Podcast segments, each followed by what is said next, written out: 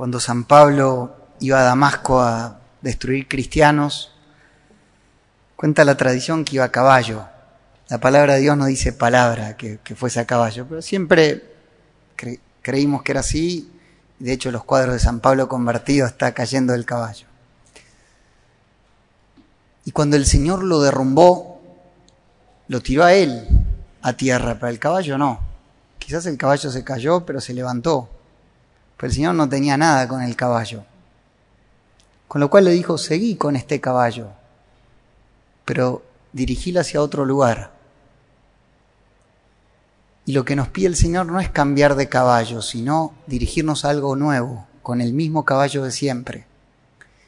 Y ese caballo que a veces despreciamos es la tarea que nos tocó hacer en la tierra, cinco días a la semana. O trabajar o estudiar. Quizás alguna acá tenga otra situación, pero van a ver que casi todos ocho horas al día, más o menos, o siete, o a veces los estudiantes pongámosle tres, depende de la época. Pero se supone que unos cinco días a la semana tenés algo entre manos, que es tu deber o lo que más haces. ¿Y qué sucede? Que mucha gente eso que hace, lo hace pero de mala gana dice, ah, cómo espero que venga el fin de semana, cuando más disfruto. Bueno, durante la semana me la banco, pero ya va a venir el fin de semana. Y ahí estoy abandonando el caballo que el Señor me regaló. Estoy abandonando esa tarea que Él me dio en la tierra, con la cual podrían ocurrir maravillas. Y una de esas maravillas es que lo que hago todos los días me una a Él, y lo que hago todos los días me convierta, deje una huella en mi alma.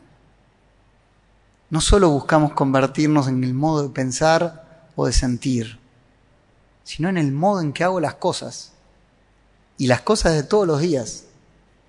Pues fíjense que es rarísimo que Jesús a alguien le pida, deja todo lo que estás haciendo y seguime. Cuando te pide eso, dejas todo y lo seguís. Pero a muchos no nos pidió eso. Entonces siguen con lo mismo de siempre. Pero el modo en que lo vivo cambia completamente eso. Dice San Pablo, cosechemos, pero cosechemos para sembrar. Perdón, sembremos, pero sembremos para cosechar. ¿Qué significa esto de San Pablo en Gálatas 6? Que a veces uno siembra algo, pero no cosecha nada. Siembro solo cansancio. Mi trabajo sí, me cansa mucho, me desgasta, pero no sirve para mucho más que para, para eso. Y no, que mi trabajo dé mucho fruto, sea algo que me sirve para convertirme. Y un primer consejo para que dé fruto nuestro trabajo está acá adentro. Y es con cuánto amor lo hago. Fíjense que cuando Dios creó, dice, creó el cielo y dijo, es muy bueno. Creó las estrellas y dijo, son muy buenas. Y el sol y la luna. Creó los vegetales y dijo, qué bien salió esto. Creó los animales e insectos también y dijo, salió muy bien. No sé qué habrá dicho cuando salieron los mosquitos, pero bueno, es otro tema que a veces uno se pregunta para qué los creó. Un fin deben tener, para hacernos más pacientes. Pero él fue creando todo y dice, y vio que era muy bueno, y vio que era muy bueno, y lo dice seis veces Génesis 1. Pero ¿saben qué? Cuando creó al ser humano no dice, y vio que era muy bueno, no dice nada. Lo creó y se cayó. ¿Por qué? Se pregunta San Ambrosio porque los animales, la creación ya está hecha y obedece a Dios y cumple bien lo que tiene que hacer, pero nosotros no. No basta con ser humanos. Se juega todo en lo que sale de nosotros. Y Él ve nuestro corazón principalmente. Dice, Jesús vio el interior de cada uno, no necesitaba que le informen de nadie. Él veía el interior de cada persona. Él ve nuestro corazón cuando hacemos cosas. Y se da cuenta si las hacemos por amor o no. Entonces el primer secreto es decir, quiero hacer las cosas por amor a Jesús. Dame, Señor, a hacer por amor esto. Cuando alguien hace algo por amor, esas obras ya salen distintas. Son obras que te unen a aquel a quien se las regalaste. Pues una obra de amor lo que estás haciendo. Y ese es nuestro primer secreto de los cristianos. Quizás hacer lo mismo que, el, que está haciendo el de al lado tuyo. Pero nuestra gran diferencia tiene que ser por amor. Segundo secreto es hacerlas con atención, estar atento a lo que estoy haciendo. ¿Cuánto?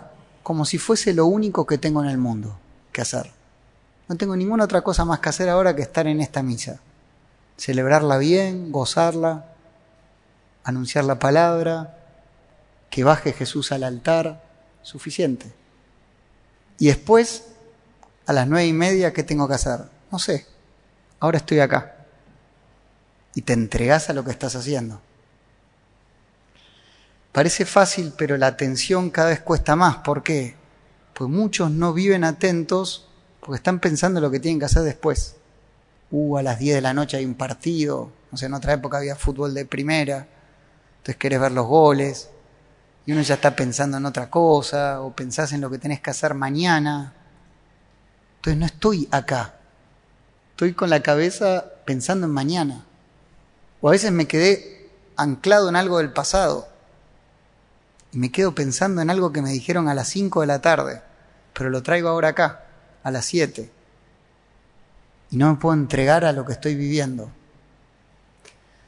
Dicen de Juan Pablo II, muchos obispos, ellos tienen una entrevista con él, con el Papa siempre se tiene una visita límina, más o menos cada cinco años.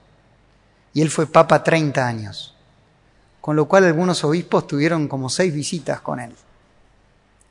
Y cuentan ellos, yo lo he escuchado esto, que él habla cinco minutos con el Papa, especialmente con Juan Pablo II dicen que era así él hablaba con vos algo, dice que te miraba con los dos ojos, te penetraba el ser. Te miraba y absorbía todo lo que le decías. Y que le pasó a muchos que después de 20 o 30 años le decía, ¿se resolvió este tema que me había comentado la vez pasada?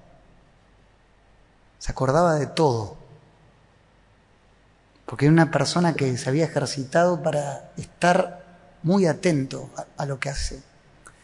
Quizás no te daba una hora, pero en cinco minutos que te daba, se entregaba a la persona que tenía delante. Y si uno se entregase así a lo que está haciendo, las cosas salen mucho mejor y se disfrutan mucho más. Gran parte de no disfrutar lo que uno hace es por no hacerlo con más atención, más entregado. Entonces lo segundo es con atención, con amor, con atención. Y lo tercero, lo mejor posible. Fíjense que no dice acá con excelencia. Hay gente que es muy perfeccionista, entonces quiere hacer todo excelente. Y se torturan a sí mismos, nunca están conformes, nunca están contentos, no gozan de nada de lo que hacen. Y Jesús no te pide hacer las cosas excelentes sino hacé lo mejor posible. El resto déjamelo a mí, que yo también trabajo. Y hacer mucho por vos. Si vos pones los cinco panes y dos peces, yo pongo el resto. Pongamos el caso de un joven, una hora de estudio, ¿no? Para la facultad. Que sean 60 minutos, en serio, y dar lo mejor. decir, a ver, si tengo 60 minutos o dos horas para este trabajo, voy a dar lo mejor de mí. Toda la capacidad de inteligencia que me dio el Señor la voy a usar para entender este tema. Y, y empiezo y termino. Y doy el máximo. Cuando vivís así, terminás contento. Porque diste todo. Dice Santo Tomás de Aquino cuando habla de la alegría, de la virtud de la alegría, que una de las causas que más alegría nos, da es cuando haces las cosas bien. Cuando uno hace algo bien, se pone contento de lo que hizo. Lo ves y decís, esto está bien hecho. Ojalá podamos trabajar así, dando lo mejor que podemos en cada cosa que vamos haciendo. Esta semana la idea es que podamos vivir las obras de un modo nuevo. Nadie nos pide que cambiemos lo que hacemos, sino el modo en que lo hacemos. Les invito a que toda la semana tomemos nuestras dos manos, que con ellas hacemos casi todas las cosas, y hagamos una cruz en nuestras manos. Por Cristo, con Cristo y como Cristo, te entrego mis manos. Para que todo lo que haga hoy sea hecho así, con amor, con atención, lo mejor posible que sean santificadas todas las obras que van a ir ocurriendo en estos siete días. El próximo domingo quizás nos veremos y ustedes me puedan decir, Padre, fue una semana muy distinta. Pues realmente cuando uno vive así, se llena de alegría lo ordinario.